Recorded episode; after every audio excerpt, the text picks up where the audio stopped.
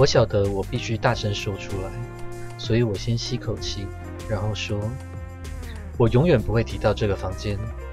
愿本宅全体神明，本城全体神明，以及母亲的灵魂，还有已入住神域宅邸的所有灵魂，一同见证我的誓言。”商路长听我讲述这一段，再度震惊。过一会儿，他走上前，用手指轻触我的嘴唇。我见证这段誓言是发自内心。他说完，再转身用手指碰触书架间那个小神龛的端点，我也如法炮制。然后他一只手轻轻搁在我的肩上，垂眼看我：“你是从哪学到这样的誓词？”我自己编的。我说：“每次我发誓将永远痛恨阿兹人，并发誓要把他们逐出安苏尔。”如果能够，还要杀光他们。每逢这样发誓时，我就用这个誓词。这是我最私密的誓词，也是我内心的愿望和诺言。向商路长倾诉完之后，我突然哭起来。那不是愤怒的眼泪，而是猝然巨大、吓人的啜泣。我像是被一把提起，并咬个粉碎。而商路长竟然能够弯曲他那副坏掉的膝盖，伸展双臂拥抱我。我贴着他的胸膛哭泣，他不发一语，只紧紧搂着我，直到我终于能够停下。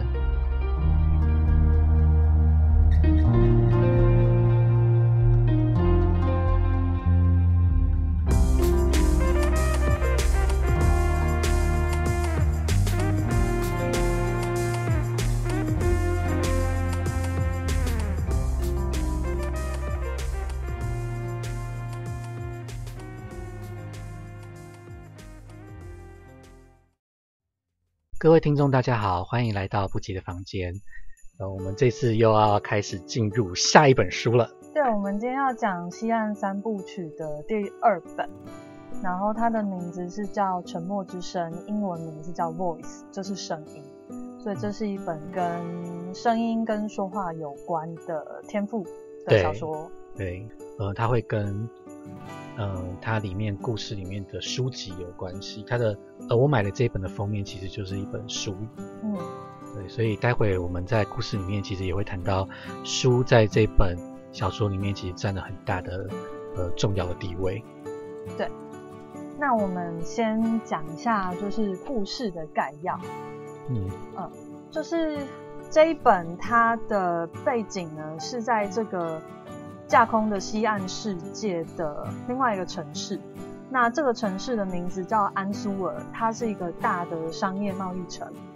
那这个安苏尔呢，他们的政治体制是民主民主体制，就是他们有一个议会，那很多事情都是议会讨论，然后再付诸决定。那安苏尔的呃领导者。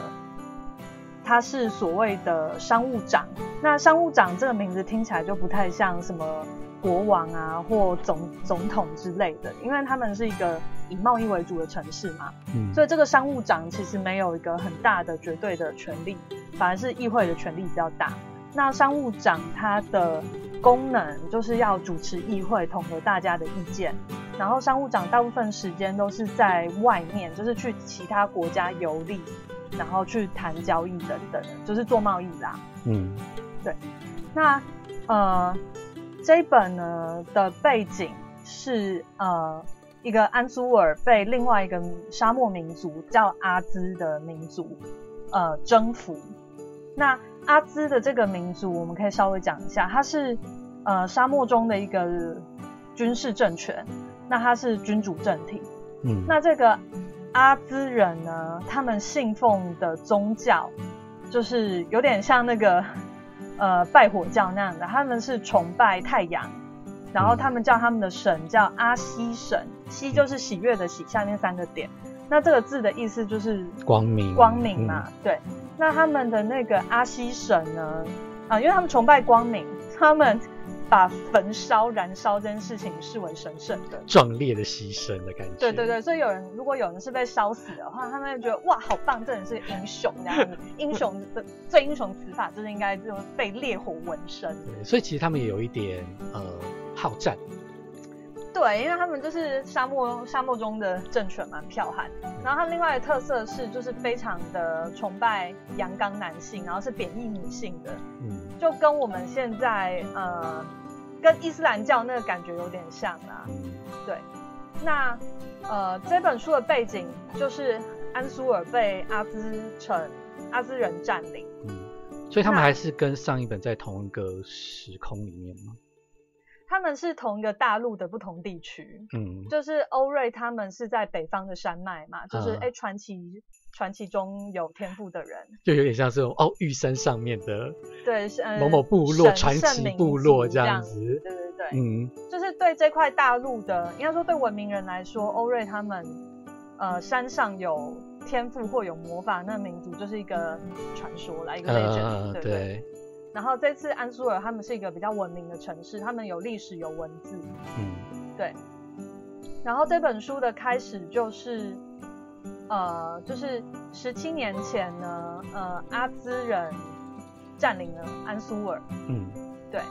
那占领的原因是因为他们的民族中有个神域，因为他们民族中的那个。阿兹神，嗯，就会跟另外一个呃类似月亮神的东西 PK 啊，他就会一直打架，嗯，对。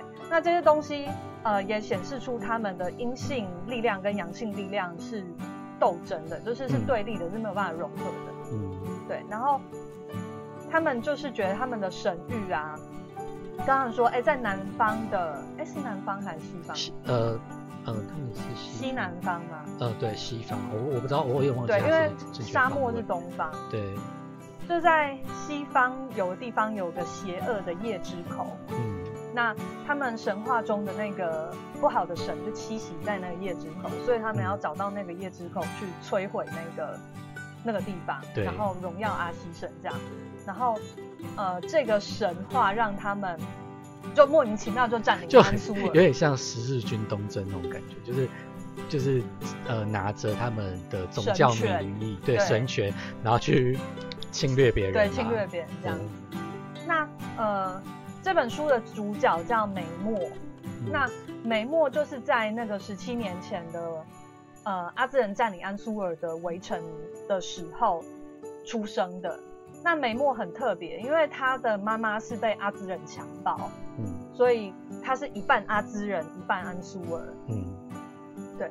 那美墨是出生在安苏尔，就是领导人，就是商务长的那个大宅里面，因为因为他妈妈是也是那个氏族的人嘛，那他们的氏族叫做高华世家，嗯，对。所以，呃，美墨也算是高华世家的，因为他就是富不详，只知道是阿兹人这样子。那，呃，那时候因为他出生在很动乱的时代，那有次大概他很小的时候，三五岁的时候，他妈妈为了带他躲避兵祸，他就带他藏到高华世家的一个密室。那这个密室是呃这本书里面很重要的一个隐喻，就是它其实是呃高华世家的图书馆。嗯，对，就是安苏尔，呃，不只是高华世家啦，因为高华世家他们是安苏尔的算是最大世家，也是最重要的领导世家嘛。嗯，那其实安苏尔他们是一个非常重视阅读跟书写的，嗯，因为他们可能贸易需要签契约什么的，所以他们一定会需要书写。然后书写跟阅读其实是他们的传统。嗯，对。那呃那时候梅墨的妈妈为了躲避战乱，所以。就带他藏到高华世家那个大宅邸里面的一个密室，嗯，然后那个密室很特别的是，你要进去的话，你是要用手指在空中写一串文字，嗯，你才可以进去那个密室，嗯，对，这个是奇幻点，对对。对对，然后，呃，所以美墨从小就是对那个密室很有亲切感，因为 他们有红外线侦测，红外线侦测，好烦哦，好。对，就是他对这个密室很有亲切感，因为他们就是在那边，呃，他跟他妈就在那边躲过灾难嘛。对。所以他看他妈妈写那个字之后，即便那时候他还不会读书，不会认字，嗯，他之后也常常就是有样学样，然后就跑进去。嗯。然后小时候有次，他就在里面遇到商务长。嗯。呃，对。然后那时候他妈妈已经过世了，他妈在他可能五岁之前就生病过世了。嗯。商务长就很惊讶说：“哎，你怎么会在这边？因为这边就是……呃，这边就是……呃，因为是密室嘛，所以不是想进来就可以进来。对，对然后他就告诉他妈妈讲说：，呃，就告诉商路长说：，呃，是之前他妈妈带他进来这边，然后他看他妈妈这样写，然后商路长就看他，就觉得说：，哎，这小孩子好像有点天赋哦，就是。”看一次就记得了。那商务长就开始教他读书。嗯，那密室其实就成为美墨他自己玩耍的地方啦。嗯，因为他之前就是会偷偷跑进来嘛。对。那在他还看不懂字的时候，他就会偷偷拿下书架上的书，假装自己在读。嗯。然后他会帮那些书取名字，比如说这本叫灰熊，然后那本叫什么的。对。对。不过有一次。呃，他看到其中有本书，他把它拿下来打开的时候，那本书在流血，嗯，所以那本书让他很害怕，然后之后他都不敢去碰那本书。对，而且他在这些不同的书籍里面，就是这种比较奇幻的，嗯，就是流血啊，或者是会动来动去的书等等，会。呃呃，在他通常都会放在那个图书馆的比较阴暗的、比较里面的地方，对，比较阴暗的那个角落里面。所以他后来其实是蛮害怕那个阴暗的角落的。所以所以说，其实他在那个保护他的密室里面，是还是有一个呃光明跟黑暗的不同面向这样子。就是他们的藏藏书室其实是一个狭长的房间，很长的房间，然后。比较外面有个写字台嘛，就是你可以用日光读书的地方。嗯，然后越后面就会越阴暗。对，就美墨就会叫那个角落叫阴暗角。对，那那边就会那间有放那个让他害怕的流血。对，就是各种奇幻的书都通常都是摆在那个阴暗的那个角落的。对，所以他通常不会走到那么后面去。嗯，对。那后来呃，美墨长大了。嗯，对。那这本书是写在他十七岁的时候，嗯，对。那十七岁的时候呢，他就嗯有次重要遭遇，就是他遇到了欧瑞跟桂瑞，嗯，就是前期主角，对，第一集的主角。那呃，欧瑞跟桂瑞就是从山上下来嘛，那他们已经在这个西岸世界呃去过很多城市了。那欧瑞这时候他是一个 super star，他是一个吟游诗人，对他已经变成一个吟游诗人。对，他是一个 就是当红炸子鸡。对对对对对对。那他就是呃去各处旅行，然后收集各个地方的故事，嗯，然后讲故事给人家听这样子。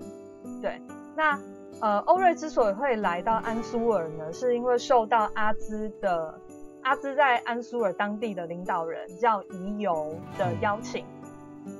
因为宜游也是一个很喜欢听故事的人，所以他把欧瑞请来这边讲故事给他听。所以，呃，在这个城市里面，欧瑞就跟美墨相遇了。欧瑞跟桂瑞呢，其实他们是呃为了寻找书籍才来到安苏尔，因为安苏尔以前呢曾经有个非常大的图书馆，其实就是高华世家的图书馆，那里面有。就是各种藏书，那只是阿兹人统治安苏尔的时候，我刚刚忘了提到啦，就是阿兹人他们除了崇拜阿斯神以外，呃，有个重点是他们把文字跟书籍视为妖魔，嗯，所以他们来到安苏尔的时候，就是把所有书籍呢都用石头绑绑丢去水里。那为什么要丢去水里呢？因为他们觉得焚烧是神圣的，但是书籍是不洁之物，嗯，所以他们要用把它沉到水里。嗯，对。那如果呃看到有人在阅读呢，他们也是把那个人丢到水里。对，对。那他其实是因为呃他们那么讨厌书籍，其实是因为他们认为呃就是各种知识或者是呃各种说话其实是很神圣的。他们是因为有。一口气，人的就是由人类的气呼出来的。我们的声音是由空气来发出的嘛。嗯。那他们认为这个空气这个东西是阳性的，然后是跟阿西神是有连接的，那个呼那个气是有连接的，所以他们认为这种东西你把它写下来也是污蔑这个神的，所以他们就认为就是写下来的文字是非常不洁的。所以呃，那时候欧瑞跟贵人想来找书的时候，其实等于就触碰了这个禁忌嘛，当然不能。摆明的说，哎，Hello，请问以前那个图书馆在哪里？对，所以他们只能用种呃比较优美的方式去询问。嗯，那刚好他们遇到了美墨，然后美墨就带他去他们的宅邸。那他们宅邸那个时候其实已经破败了，因为那时候阿兹占领阿苏尔的时候，安苏尔的时候已经把他们的宅邸洗劫一空。嗯，那商务长也在那个时候被刑求，所以他的腿被打到不良于行。嗯，对，那整个。巨大的宅邸变成有点像废墟一样，然后只有少少的人住在那里。嗯，不过安苏尔的居民啊，他们呃发现书本的时候，其实还是会偷偷的趁着夜晚把书呃带来这个高华世家的宅宅邸，对上路长。那他们就会把那些书放在他们的那个密室里面。嗯，所以其实这个密室算是。呃，这个城市或这个文明，他们保存他们自身历史跟故事的地方。嗯，对。那欧瑞跟桂蕊还有跟美墨他们相遇之后，呃，当然美墨跟商路长就跟他们讲述这个城市的历史，以前发生过的事情，还有他们现在的难处。嗯，那他们那时候其实。呃，等于说就是被政治管束啊，也算是文字狱。就是你谈这些东西，你就是死罪嘛。对，你谈什么书，这就是死罪，你也不能阅读。对，对。那那时候，因为欧瑞被那个阿兹人的首领已有邀请去他们那边讲故事，所以欧瑞就对美墨提出邀请，说：“哎，你要不要跟我们去看一下阿兹人那边是怎么样？”嗯，对。那因为美墨。呃，因为他自身跟他城市的历史，所以其实他是非常痛恨阿兹人的。对，他觉得阿兹人占领他们城市，毁坏他们文明，然后奴役他们人民，所以他非常的气愤。对对，那呃，但是他还是跟着欧瑞跟桂蕊去了，他就假扮成男生。嗯，那当他见到那个阿兹人手里遗游的时候，呃，他才发现，哎，其实遗游不是他想象中的。那种人，因为宜游他虽然是阿兹人，可是他是一个心胸宽大，但是他愿意学习。呃，他除了请欧瑞朗诵阿兹人的神话跟史诗以外，他非常想听其他文明的神话跟史诗。嗯，对。那呃，这时候阿兹的祭司就会跑出来说：“哎，你去听其他文明的东西，这样是不 OK，这是不神圣的。”但是乙游就会。用一种呃打圆场的方式把他打发走。对对，所以其实阿兹人是喜欢听故事的嘛。对他们就是嗯，对，因为说书也是用说的嘛。对，用说的。对对，那呃也是因为这个特殊的遭遇，就是呃梅墨去到他们敌对阵营，然后发现说，哎，其实他跟他想象中。有些不一样，嗯，那他在那边就认识了一个马童，叫做西姆，就是一个阿兹人，对，然后他们他就试着跟他聊天做朋友嘛，就是雇马的那个人嘛，对，那呃这也是美墨了解阿兹文化的一个途径，对，然后那西姆就会讲出一些对安苏尔的偏见啊，对，比如说哦女人在街上跑这是很不 OK 的事情，对，他就说那个是什么妓女才会。在路上乱抛头露面，对，可是可是其实安苏尔根本就没有什么记忆这种东西，对，然后还一直问梅莫说，哎，你们的神庙里面是不是都有庙妓，就是在庙里面服务的妓女？然后梅莫其实就超怒，就是说，天啊，你到底在讲什么东西？对，然后其实西姆就很笨啊，然后你跟他谈什么东西，他就只会给你很知识的答案，对，就是他们祭司教导他们的，呃。对的答案就是信信仰答案。对对对对，然后就问他说：“你为什么要拜阿西神？”他说：“哦，因为他是神啊。”呃，对。然后他就会说其他的神都是恶魔之类的。对，就是那种很一元化，然后不鼓励思考的方式。对。那梅莫当然就很生气嘛。嗯。可是他也知道，呃，西姆其实不是有意的。嗯。对，他也算是这种文化，就是渔民文化下面的受害者。嗯。对。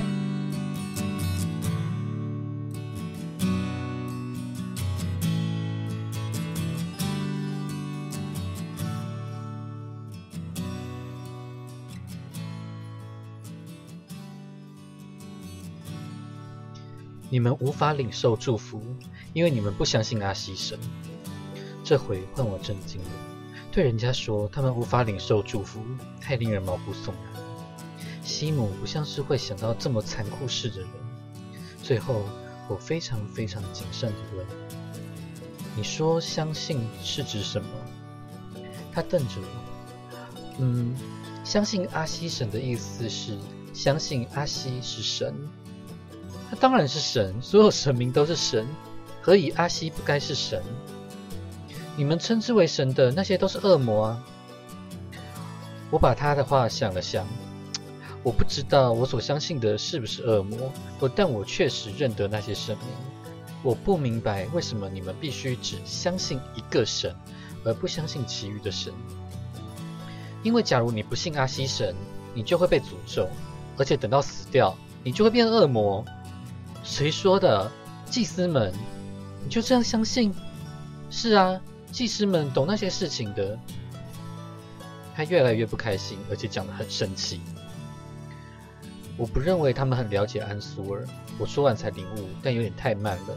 若想从他身上获取讯息，跟他对立实在不是最佳的方式。也许他们对安苏尔是知师甚享，但在这里事情不一样。那是因为你们是不幸者。对。我又点头，又是赞同。我们是不幸者，因此我们有一大堆神明，可是我们没有半个恶魔或祭司或妙计。他不作声了，一脸不悦。当时我们坐在墙边太阳照不到的铺石地，我开始就着地上的尘土画十字图样。他将手伸到地上，在十字分割出来的方形里多画一条水平线。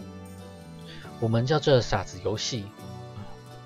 我说着，在另一个方形里加画一条垂直线。我们平手。一般人玩傻子游戏都会平手，除非你真的是傻子。回程往高华市系的路上，我告诉桂蕊和欧瑞，我怎样跟西姆力拼十字测验。我觉得那蠢极了，而且没有结果。但他们专注聆听。稍后告诉商路长时，他也同样专注聆听。关于我迂回提起叶之口，以及西姆听人说新上任的大统领可能把军队召回阿苏达，他们三人都觉得西姆显然欠缺有关的资讯或兴趣。他有提起宜多吗？桂蕊问。我不晓得怎么问那个。他是个聪明的小伙子吗？不，他很笨。我说，然而我这样说时却觉得惭愧，即使我说的是事实。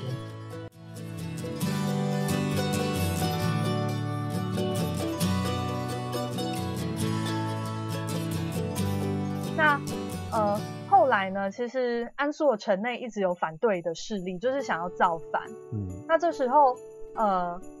因为欧瑞的来到，让事情有一些变化，嗯，所以那个反对党的领袖就来找商务长说，其实就是表达他们想要造反了，嗯，然后他就问了，请商务长帮他问一个问题，嗯，对，反反对长的是安苏尔的反对，对，安苏尔的反对党想要造反的，对，那这时候呢，那天晚上，呃，商务长就在密室跟美墨见面，那就跟他讲说。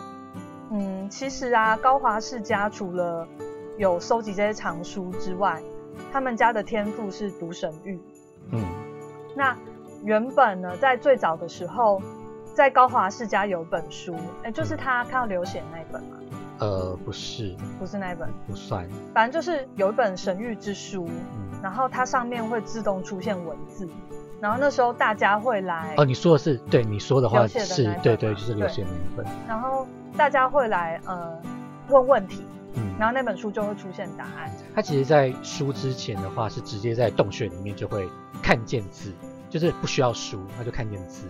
对，这个洞穴其实就是他们那个密室的尽头。那它的密室的尽头其实有个，其实是一个很深的洞穴，然后里面有泉水。对。那嗯，原本是洞穴里面有字嘛？对，就是你闭上眼睛冥想，可能就会有字浮现在你眼前，等等的。对。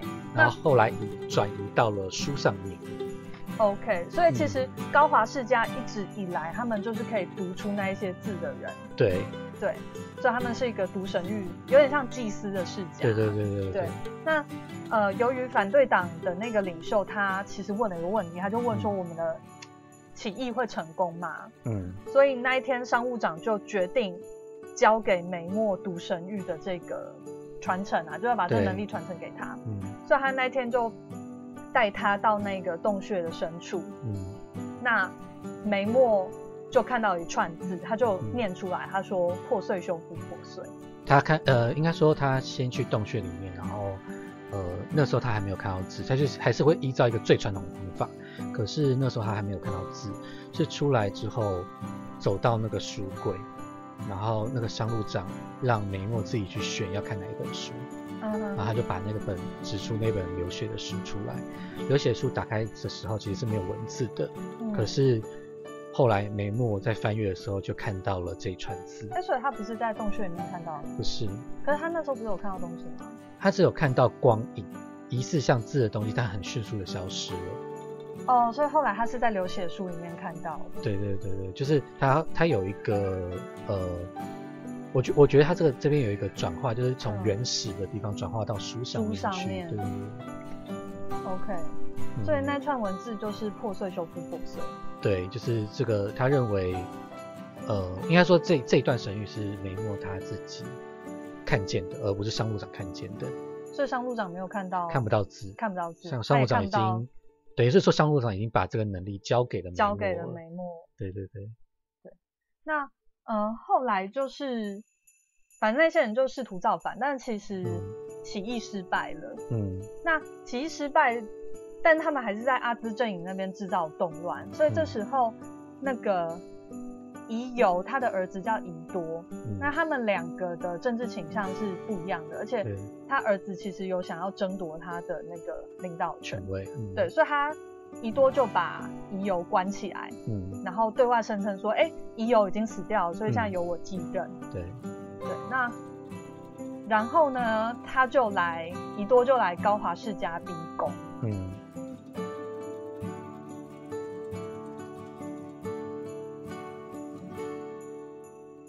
在高华世家逼宫的时候，其实也会有一些就是当地的居民在反对宜多嘛，他们也不会就是乖乖的就范。那宜多其实是，呃，他就是很信任他们的那个阿西城文化，所以他就是来了这个安苏尔的一个，算是他们的某种文化中心啦，文化核心这样。那个地方就是高华家的，就是他们住的那个对高华家的代表这样，所以他就是逼着要，呃，他们这些。呃，安苏尔人把这个地方交出来，然后告诉他们叶子口大在到底在哪里，我们要我们要来毁灭你们，这样有点类似这样，就你们给我认命吧那种感觉。那当地人是非常不满。那在这个动乱之时，呢，商务长就呃跑到了图书馆里面去，他就偷偷先对，他就偷偷跑到里面去，然后呃偷偷跑到里面去之后，然后他就呃拿了一本书出来这样子，然后他在里面小虎停下来，然后他在里面。平安哦，嗯，然后，呃，他在里面其实是有把做了一些手脚，嗯，那他出来的时候，那个他们原本有一个破碎的水池，那那个水池其实上面有写了非常多的文字，那那个被毁坏的水池就开始喷出所谓的神谕之泉，就是当地人他们觉得那是一个原本的安安苏尔人认为那是一个神圣的喷泉，又开始喷出泉水来了，那这其实有一个集结。呃，安苏尔人的士气那种感觉。那在喷完那喷出那个喷泉之后，那个商务长就拿出一本书，然后给宜多看。嗯。可是因为宜多非常信任那个信仰他们的宗教，所以他们很害怕书本，他觉得书本是个邪恶恐怖的恶魔的东西，所以他被商务长吓到，然后就坐倒这样子，然后他的马就站起来，他就跌倒。对对对，然后商务长就大声的算是斥责他说。你要不要先看懂这些东西，再来再来去伸张你的所求。嗯对你根本就连这些东西都不了解，你要如何就是说要如何来呃攻击我？他是骂他是文盲。对，其实就是骂他是文盲，因为他一一个字都看不懂。他说你大声朗读啊，这样子，他就是不懂，没有办法的。那呃，宜多其实就被呃他们的举动吓到。可是那时候，嗯，就是商务长把书打开的时候，梅墨有梅墨有说出。呃，一段他在书上看到的神谕嘛？对对，但是其实那一段呃，作者并没有写清楚说，因为他其实不是不算在书中看到，是他直接发出来的，直接发出来的。对，就是呃，他的情况是呃，当当当商务长把书打开责骂那个宜都的时候，就出现了在那个城市里面就出现了一个声音，那有的人听了说，因为。是事后他们在讨论，那有的人听说是它只是一种声音，而不是一个字词，也不是任何的文句。但是有的人会说，有的人就说，哦，他是在说释放他们。嗯哼。那还有另外一个人说是梅墨发出来的，而梅墨却自己不知道。嗯哼。他认为是他听到了某个声音。嗯哼。对，这是一个呃呃算蛮重蛮有趣的一个点，到时候我们最。在讨论这个点到底是什么意思，这样子，那就发出了这个声音，疑似就是释放他们这样子，然后，然后那个伊多就吓跑了，这样子，算是被吓坏，然后就吓跑了。嗯，所以后来他们就，呃，当然欧瑞贵人有参与其中嘛，他们就呃想办法去释放那个首领，对，就是在里面做一些那算，呃，润滑，对对对对对对，对，然后呃，因为这次。反呃造反本身算失败，不过呃商路长跟宜多的对决，很明显是安苏尔这边占了上风嘛。对对，所以其实安苏尔这个城市就重新动员起来，就重新集结，然后那一些呃可能之前的贵族就开始前来呃高华宅邸，他们就重新在讨论这个城市之后要怎么做。对对，那这个事件其实。有让安苏尔重新拿回大部分的权利的，嗯，不过他们这时候也很害怕，哎，如果阿兹人那边又从呃沙漠那边加派军队来镇压怎么办？嗯，所以最后他们跟原本的首领就是已有，他们其实有谈好，嗯，因为呃阿兹的总部那边觉得占领安苏尔那么久，可是好像没有什么意思，对，对，就是对他们来讲没有什么实际的意义，所以他们愿意就是。把驻军撤离，嗯，然后变成说安苏尔只要每年给他们一定的金钱跟贡品，嗯，就好了，所以他们会维持某种一国两制。没错。对对对对。那不过这对安苏尔来说是好的啦，因为他们就可以有更多的自主权嘛。对。那也不用害怕读书或者说被阿兹人欺负这件事情。对。那最后这件事情是有个 happy ending。那呃，后来。呃，欧瑞跟桂蕊就问美墨说：“哎，你要不要跟我们一起去看看这个世界？”对对，因为他也是一个爱读书、爱喜欢故事的人。嗯，对。然后那美墨他其实是他有考虑，因为其实呃，商路长是呃有 push 他去做这方面的学习，包括其实当时要进入阿兹人的。呃，行政中心的时候，也商务长也是有不许，就是鼓励他去看看，鼓励他去看看。那但是商务长其实也有去跟梅莫，呃呃，算是深谈啦。就是在在这个周之后，就是在那个呃这个世界完结之后，商务长其实变得非常忙碌。那他去他，因为他要谈很多很多的条件，然后要跟别的城镇开始做联谊。就他又做回他原本很忙碌的商务长要做事。那呃，他们有一段时间是很少交谈的。后来最后他们一次深谈是，呃，他在他们在讨论呃高华世家的责任。那眉目他自知他有嗯保护高华家的文化的，他就是有那个血责责任在。对，所以说。呃，对于要不要出去这件事，他其实不反对，但是他会，他也跟商务长聊说，也许，也许我出去了，我还是会再回来，因为这里还是我需我有责任的地方，算是一个这样子的，跟商务长做一个嗯家庭式的完结，家庭式，对，比较像家人的完结这样子。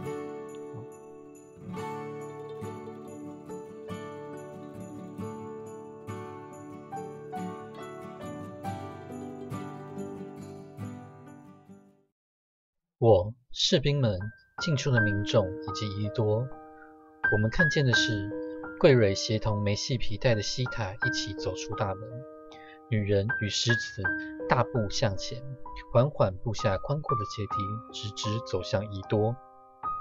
桂蕊尽力，狮子在她身侧也站住不动，发出低吼：“你不能进这宅邸。”桂蕊说。伊多站在马凳上，以有力的声音高呼：“伊尤统领死了，被造反者和叛乱者谋害了。我，他的继承者伊多，安苏尔的统领。”宣告复仇！我宣布，这宅邸受了诅咒，将被摧毁。他的叠石要敲落，屋内的所有恶魔将与他一同消灭。邪恶之口将被封闭，不再出声。唯一的神将统治安苏尔。神明与我们同在，神明与我们同在，神明与我们同在。士兵们跟着他喊，但他们喊到后面，声音却出现杂音。喷泉！群众大喊：“神域喷泉！”大家或为了看清楚些，或为了碰触喷泉，通通一步上前，挤向骑兵队的环圈。一位军官大声号令，骑兵们于是调转马头，面向群众。但他们紧密的行列已被打破，军官的声音也被一波高喊淹没。上路长把手放在我的肩上，说：“梅木，随我来。”他左手拿着一本书，一本小小的书。这时，他把书本举起来，步下台阶。他没有跛，他的步履轻盈敏捷。我在旁边跟随。商务长举着那本打开的书，刚好正对伊多的脸。我看得出，这个金斗篷、闪闪发光的男人正克制着自己，强迫自己别被吓跑。你会阅读吗，伊欧之子？不会。那么就让别人读给你听。接下来，我耳朵隆隆作响，说不清到底听见了什么。那天早上，在场也没有任何人能说明白自己听见了什么，只晓得仿佛有个声音在大声呼喊。那是个嘹亮奇特的声音，在所有人身周围绕，有越过喷泉要洞的前庭院、高华世系宅邸的所有墙壁响起共鸣。后来有人说那是书本自己大声呼喊，我认为是这样没错。有人说那是我，是我的声音，而我很清楚，我当年并没有读出那本书里的文字。当时我无法看见书页，大声呼喊的究竟是谁的声音，我至今不知。那是不是我的声音，我也至今不知。我当时听见的话语是让他们自由，但别人听见的是其他话语。还有的人只在群众的巨大沉默当中，听见喷泉水溅落的声音。伊多听见了什么？我不晓得。